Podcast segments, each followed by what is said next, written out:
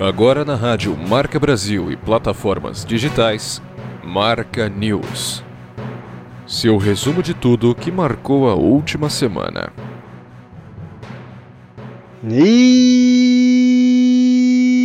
estamos no ar com mais um Marca News na sua rádio Marca Brasil. Relógio bateu agora meio-dia, hora de nos atualizarmos sobre tudo que marcou o noticiário nacional e internacional na última semana.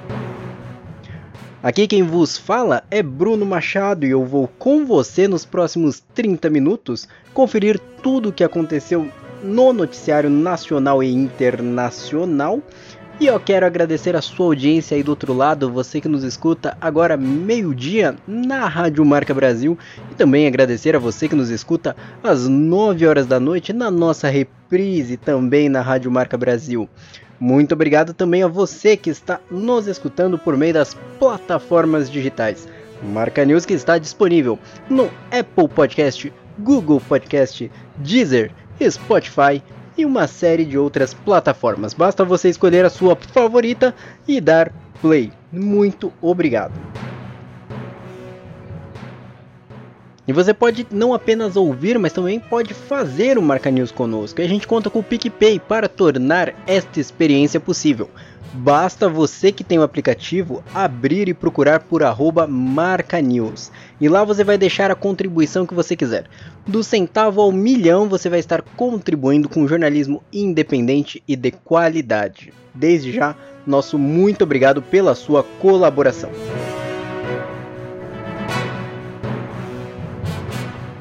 E vamos direto conferir tudo o que aconteceu no Brasil, no nosso primeiro quadro, nosso giro nacional. Solta a vinheta.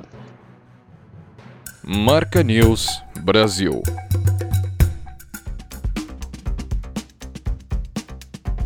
A cidade de Araçatuba, no interior de São Paulo, viveu uma madrugada de terror nessa semana.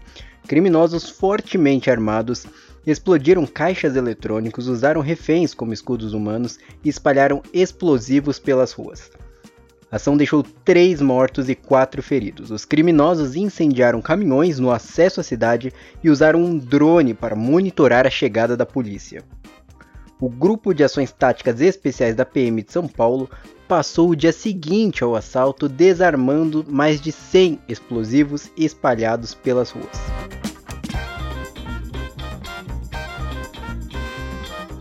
O Ministério das Relações Exteriores anunciou que retirou o segundo brasileiro acompanhado de sua família do Afeganistão. Isso na última semana. O Itamaraty já tinha resgatado um outro brasileiro junto de seus familiares. Segundo o Ministério das Relações Exteriores, o Brasil já resgatou mais de 13 pessoas do país, e todos se encontram em um local seguro e em boas condições de saúde.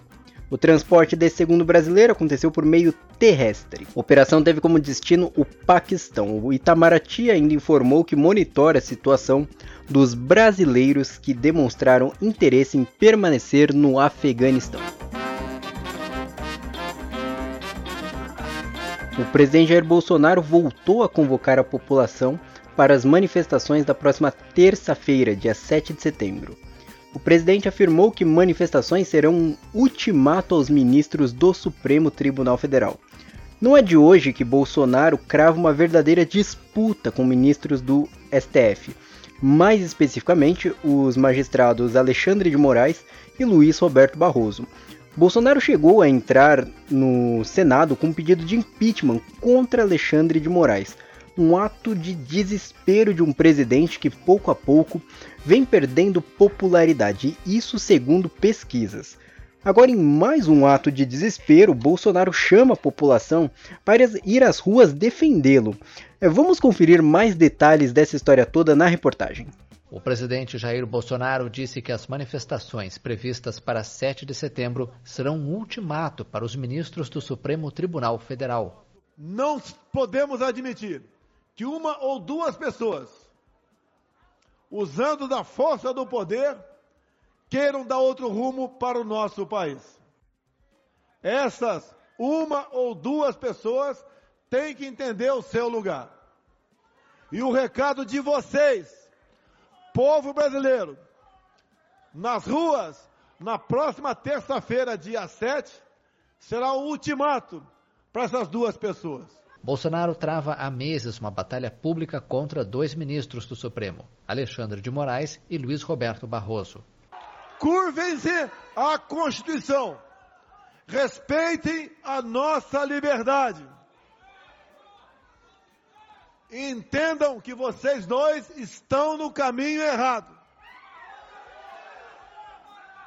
Porque sempre dá tempo para se redimir. Em meio à queda de sua popularidade, Bolsonaro convocou a mobilização de suas bases no feriado de 7 de setembro. Analistas veem o ato como uma demonstração de força do presidente, que anunciou sua presença pela manhã em Brasília e à tarde em São Paulo.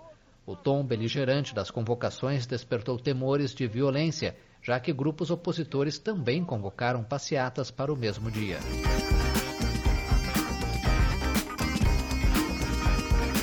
Importante lembrar que a gente ainda vive uma pandemia, então não importa o lado, tanto uh, pró-governo, contra-governo, ainda temos uma pandemia, mais de 580 mil mortos, uma variante Delta que tem feito vítimas no país. Claro, é, a vacinação tem avançado, mas ainda é o momento de nos guardarmos, nos cuidarmos. Então, é, a gente espera que todos levem isso em consideração antes de sair às ruas e também entende que é importante é, protestar a favor de seu, sua opinião política, defender seus direitos. É importante também, tão importante quanto um combate à pandemia, a luta pela democracia. Mudando de assunto agora, a atleta brasileira Beth Gomes conquistou medalha de ouro no lançamento de discos das Paralimpíadas de Tóquio 2020. A jogadora ainda quebrou um recorde mundial com um arremesso de 17,60 17 metros e 62 centímetros e estabeleceu um novo recorde paralímpico. Aos 56 anos, Beth Gomes é a atleta mais velha a ir a uma Olimpíada. Beth sofre de escoliose múltipla, uma doença autoimune que afeta o cérebro e a medula, o que proporciona surtos e agravamentos. Antes do arremesso, o atleta já fez carreira como jogadora de basquete sobre cadeiras de rodas. É mais um orgulho brasileiro a nossa Beth Gomes.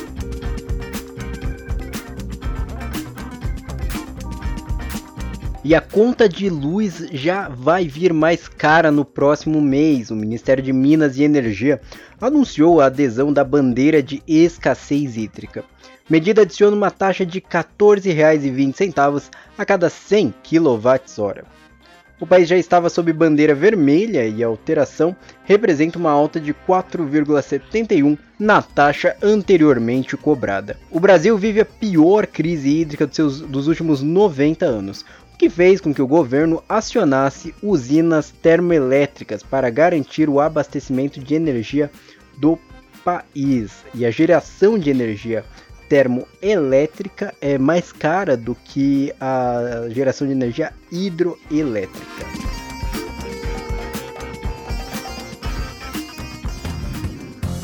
Finanças com Marcelo Scalzareto Correia.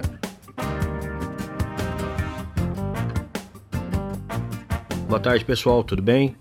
Hoje eu vou falar sobre o aumento dos preços, inflação, combustível, gás, energia elétrica. Apesar de ser uma notícia amplamente divulgada pela imprensa e todo mundo está sentindo no bolso diretamente, né, é, eu acho que de repente alguns conselhos cairiam bem. De repente um deles ainda não é aplicável e quem sabe pode ajudar alguém, certo? Acontece que ou a gente aumenta a receita ou diminui a despesa. Não, tão, não estamos tendo muito por onde fugir no momento. Então, de repente, se você trocar de mercado ou substituir produtos que você costuma comprar por similares mais baratos, é, reduzir despesas cartão de crédito, né, supérfluos, restaurantes, diminuir sua conta de telefonia celular, televisão a cabo e aumentar a renda, aumentar a renda ah, ou vendendo algumas coisas obsoletas que tem em casa, fazendo hora extra. Infelizmente, nós estamos chegando num ponto que a situação está ficando complicada. Tem uma coisa que eu gosto de falar que seriam três coluninhas, né?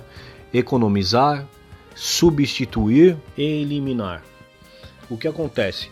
No caso de economizar, nós podemos muito bem pegar, como eu falei agora há pouco, o nosso plano de telefonia celular e podemos mudar para um plano mais barato que seja adequado à nossa situação atual, né? Substituir trocar marca de um produto, compramos determinados produtos, podemos comprar outro mais barato, é, podemos substituir de, é, até posto de gasolina, é, mercado onde faz compras, né?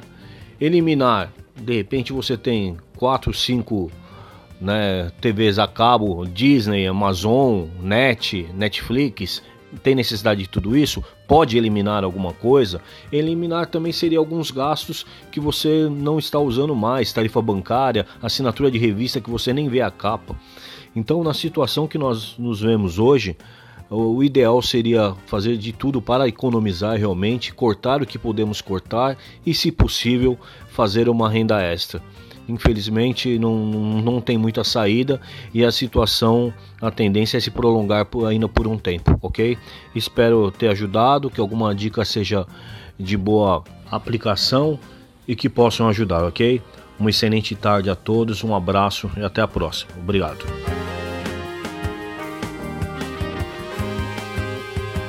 Marcelo Scalzareto Correia está todo domingo aqui conosco dando dicas sobre educação financeira, finanças pessoais, como fazer seu dinheiro render mais no fim do mês. Enfim, além disso, ele tem um curso personalizado que pode te ajudar a se reorganizar financeiramente, também a ajudar a fazer render mais dinheiro no fim do mês, te ensinar a investir. Ah, enfim, ele casa muito bem com a sua necessidade, ainda mais nesses tempos de loucos que vivemos, onde tudo está mais caro, tudo aumentando toda hora, né? Para conhecer mais o trabalho do nosso ministro da Economia aqui do Marca News, é só ir no Instagram e procurar por msc.educ.financeiro. Repetindo, arroba msc.educ.financeira. Muito obrigado, Marcelo, e até semana que vem.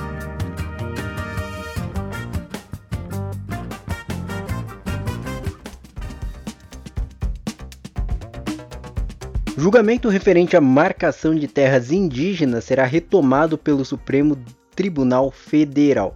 Decisão mobiliza diversos manifestantes acampados em Brasília em frente à sede do governo.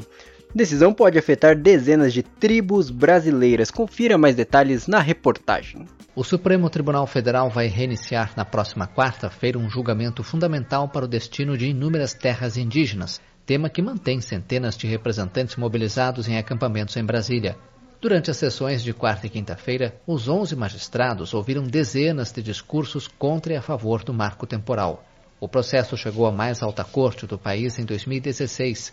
O STF analisa se é válida a tese do marco temporal, segundo a qual apenas as terras ocupadas por indígenas na promulgação da Constituição de 88 devem ser reconhecidas como terras ancestrais. É que quanto mais adiar, mais conflito tem nas bases, nas regiões. Então é necessário que a gente consiga quanto antes essa votação, pelo desgaste, pelo cansaço que a gente está. O veredito, cuja data ainda é incerta, pode afetar mais de 200 terras em processo de demarcação, segundo dados do Instituto Socioambiental que defende os direitos dos povos indígenas. A Universidade Federal do Paraná, UFPR, corrigiu a lista de aprovados em seu vestibular na edição de 2020-2021. Com a alteração, 31 candidatos que em um primeiro momento haviam sido aprovados perderam a vaga. Segundo a instituição, o erro aconteceu após a contestação de candidatos à nota recebida pela produção de textos.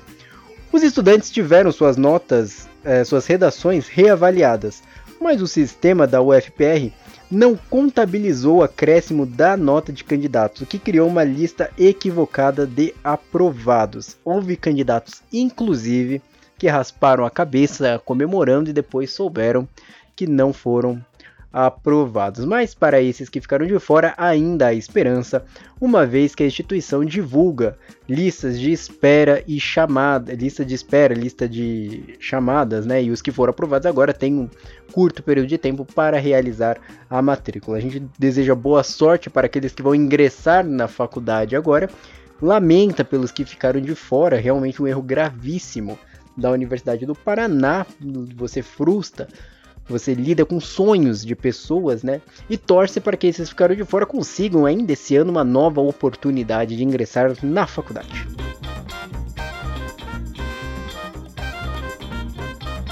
Morreu na última sexta-feira, aos 82 anos, o ator Sérgio Mamberti, conhecido por inúmeros trabalhos, tanto no teatro como na televisão. Mamberti encantou gerações e interpretou desde o Dr. Victor no seriado infantil Castelo Ratimbum até um vilão nazista na novela Flor do Caribe, exibido pela TV Globo em 2016. Fora dos palcos, o artista era um defensor da cultura e da arte. Filiado ao PT, chegou a ocupar cargos como secretário da Música e Artes Cênicas, secretário da Identidade e da Diversidade Cultural, presidente da Funarte e secretário de Políticas Culturais. Tudo durante o governo do ex-presidente Lula. Preciso ter uma conversa muito séria com o senhor. Estão me ouvindo? Sim, senhor, tio Vitor. Acho bom. E acho bom também você avisar a todos os habitantes aqui deste castelo e as visitas também que as contas de água e luz este mês vieram ao altíssimas. Portanto. O senhor gostaria que todos nós contribuíssemos para diminuir o desperdício, economizando mais água e luz, é. não é isso? É. É? Como é que ele adivinhou?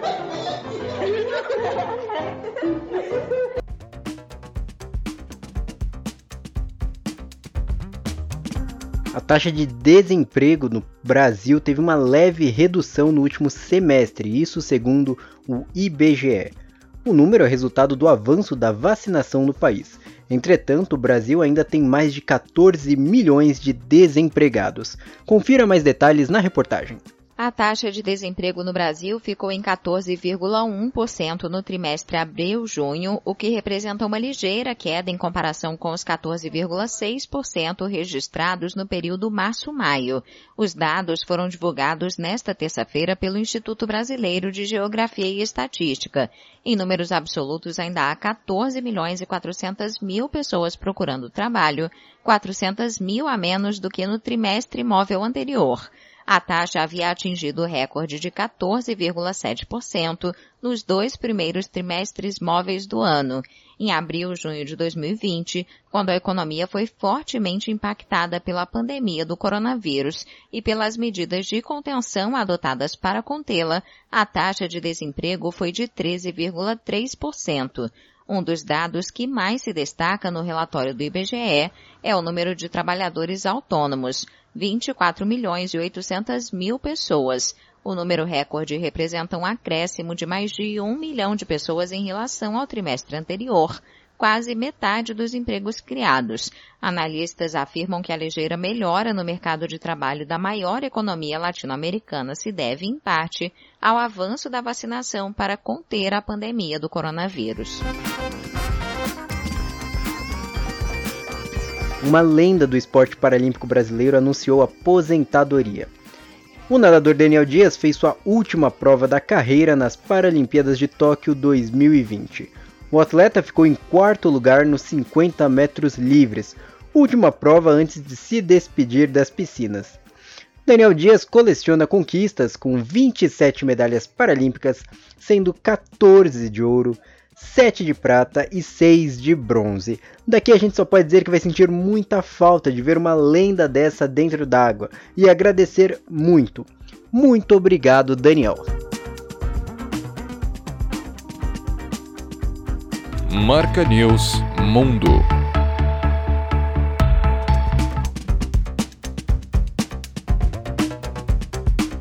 Após 20 anos, os Estados Unidos concluíram a retirada de soldados do Afeganistão. General Chris Donahoe e embaixador Ross Wilson foram os últimos americanos a serem retirados. A saída de tropas dos Estados Unidos foi comemorada por membros do Talibã, que considerou que agora o país está livre. Os Estados, os Estados Unidos garantiu que irá continuar atuando diplomaticamente para a retirada de pessoas que desejam deixar o Afeganistão.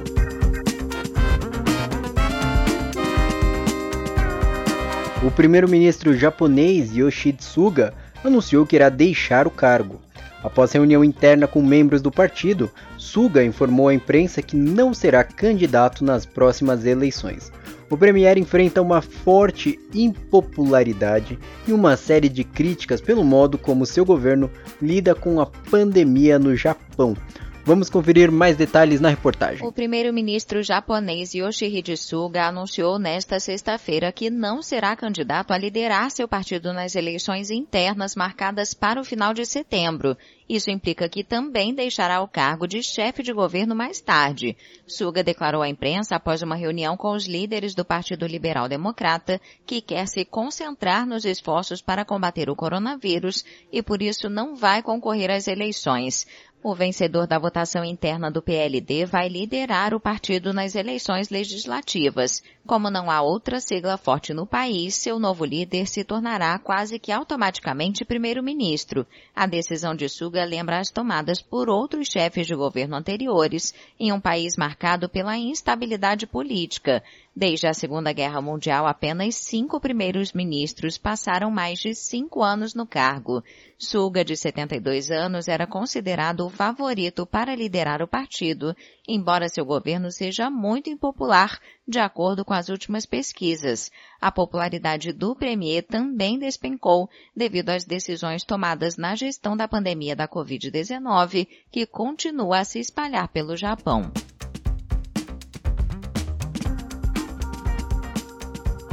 Linha direta Brasil-Inglaterra. Agora na marca Brasil, o que acontece no Reino Unido? Informações da correspondente internacional em Londres, Renata Carvalho. As exportações de alimento e bebidas para a União Europeia sofreram um declínio desastroso na primeira metade do ano por causa das barreiras comerciais do Brexit, o divórcio do Reino Unido com a União Europeia, com as vendas de carne bovina e laticínio sendo as mais afetadas. Os produtores da Food and Drink Federation perderam 2 bilhões de libras, aproximadamente 12 bilhões de reais em vendas, uma queda na receita que não pôde ser compensada pelo aumento das vendas no mesmo período para países fora da União Europeia, incluindo a China e também a Austrália. As exportações para quase todos os Estados-membros da União Europeia caíram significativamente, incluindo uma perda de mais de 500 milhões de libras em vendas para a Irlanda, enquanto as vendas para a Alemanha, Espanha e Itália caíram cerca da metade desde o primeiro semestre de 2019. Os líderes da indústria disseram que as previsões de que algumas empresas simplesmente transfeririam as suas operações de produtos de exportação para um país do bloco europeu estão se concretizando. Sobre a pandemia, depois de um ano e meio, o governo de Portugal reabriu a possibilidade de viagens entre o país e o Brasil com uma medida divulgada na publicação oficial portuguesa, o Diário da República. O parágrafo do texto libera viagens não essenciais do Brasil e também dos Estados Unidos. Os turistas brasileiros não precisam mais fazer uma quarentena, mas devem mostrar o comprovante de um teste PCR ou antígeno para a Covid-19 que tenha dado negativo. Não há referência no texto do Diário da República Pública sobre a apresentação de um comprovante de vacinação. Já a Holanda retirou essa semana o Brasil da lista de países com variantes de risco, o que permite imediatamente a entrada de turistas brasileiros no país. No entanto, de acordo com informações do governo holandês, é necessário que os passageiros estejam totalmente imunizados e cumpram uma série de requisitos. Conforme a lista de vacinas divulgadas no site do Ministério da Saúde, todos os imunizantes aplicados no Brasil, incluindo a Coronavac, são aceitos para entrada no país. Os os passageiros só podem viajar após 14 dias da segunda dose ou 28 dias no caso da vacina da Janssen. Para comprovar a vacinação, é necessário preencher uma declaração disponível no site do governo com as informações sobre a aplicação da vacina, como a marca e a data da aplicação. Os turistas deverão assinar um documento em que confirmam a veracidade dos dados sob pena de multa caso as informações sejam falsas. A declaração é obrigatória para todos os passageiros com mais de 12 anos. No caso dos menores de 18 anos que estejam viajando com os responsáveis vacinados, será necessário apresentar apenas um teste negativo para a Covid-19. E a Bélgica retomou as viagens de turismo de passageiros do Brasil totalmente vacinados. No entanto, o país não reconhece a vacina Coronavac, o que deixa parte dos turistas brasileiros impossibilitados de viajar ao país, pelo menos por enquanto. Em um comunicado divulgado pelo consulado belga em São Paulo, as autoridades explicam que a vacina, a Coronavac, ainda não é neste momento reconhecida. A publicação não informa se haverá alguma mudança futura no entendimento sobre o imunizante. Os demais viajantes que embarcam no Brasil vacinados com a Pfizer, AstraZeneca, Moderna ou Janssen já podem viajar para a Bélgica a turismo. Renata Carvalho da Inglaterra para a Rádio Marca Brasil. Após 40 anos desde o lançamento do último trabalho, a banda sueca ABBA anunciou o retorno com um novo álbum. Essa notícia deixa esse apresentador que vos fala particularmente muito feliz. Isso porque eu me sinto uma Dancing Queen quando escuto Dancing Queen. Vamos conferir mais detalhes do anúncio dessa volta do ABBA na reportagem. 40 anos após o lançamento do último álbum de estúdio, a lendária banda de pop sueca ABBA anunciou nesta quinta-feira seu retorno.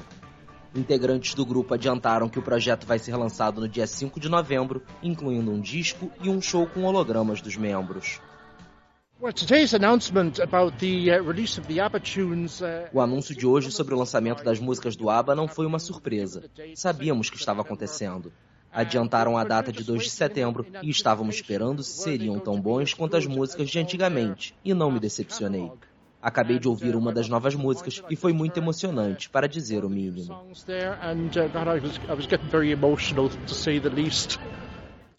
Em Estocolmo, os fãs da banda estavam extasiados com o retorno.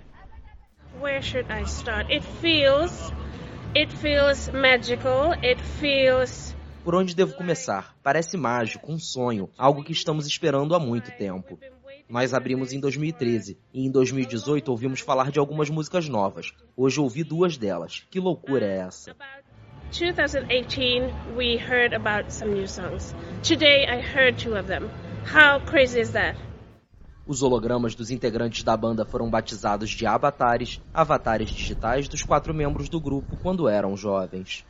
O espetáculo, chamado Aba Voyage, vai ser exibido em um teatro construído especialmente para a ocasião em Londres, com 22 músicas e aproximadamente uma hora e meia de duração.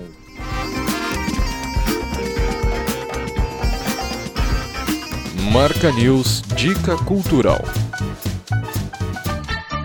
A livraria Ponto Literário, em parceria com o Shopping Alpha Square Mel, realiza no próximo dia 10 um evento, um evento sobre a cultura afro-indígena. Evento Um Presente para Você conta com o apoio do Shopping Alpha Square Mall em Alphaville. A iniciativa vista, visa resgatar justamente essa cultura, valorizando ancestrais. O público terá uma experiência única de inclusão social e prestígio da cultura afro-indígena, respeitando a diversidade de todos os povos. As apresentações acontecerão de forma gratuita em diversos espaços do shopping Alpha Square Mall. O público também pode conferir uma experiência completa com um espaço que terá um coquetel. E nessa parte, o público tem que pagar um ingresso que custa R$ 39,90 e pode ser adquirido no site do Simpla, isso R$ 39,90 mais um quilo de alimento que serão revertidos para doação, né? É, o site para adquirir o seu ingresso é o Além disso, o evento tem uma causa nobre: arrecadar um quilo de alimentos não perecíveis, além de reverter os valores das cotas de patrocinadores para o Instituto Odaiá e Aldeia Aguapéu. Destinada a todos os públicos de todas as idades, a programação contará com a participação de um grupo indígena que realizará rodas de contação de história, danças e apresentações temáticas. Além disso, a apresentação de balé afro-capoeira, grupo de samba e de afro-axé farão parte do cronograma. Para ficar mais fácil, basta você abrir o Simpla né, e procurar por um presente para você, um evento cultural. Vale muito a pena que a gente deixa esse evento como a nossa recomendação cultural de hoje, você deve estar tá ouvindo e falando, tá bom, Bruno, mas e o que, que tem a ver o ABBA? Eu falei, por mim eu coloco ABBA em tudo. E ao som de Mamma Mia encerramos mais um Marca News. Muito obrigado pela sua audiência até aqui. Marca News que tem produção de conteúdo, roteiro, edição e apresentação de Bruno Machado, com boletins de notícias da agência AFP. Se você quiser conhecer mais do projeto, mandar a sua mensagem, basta você procurar no Instagram por marcanews. Muito obrigado pela sua companhia até aqui e eu volto na semana que vem. Até lá!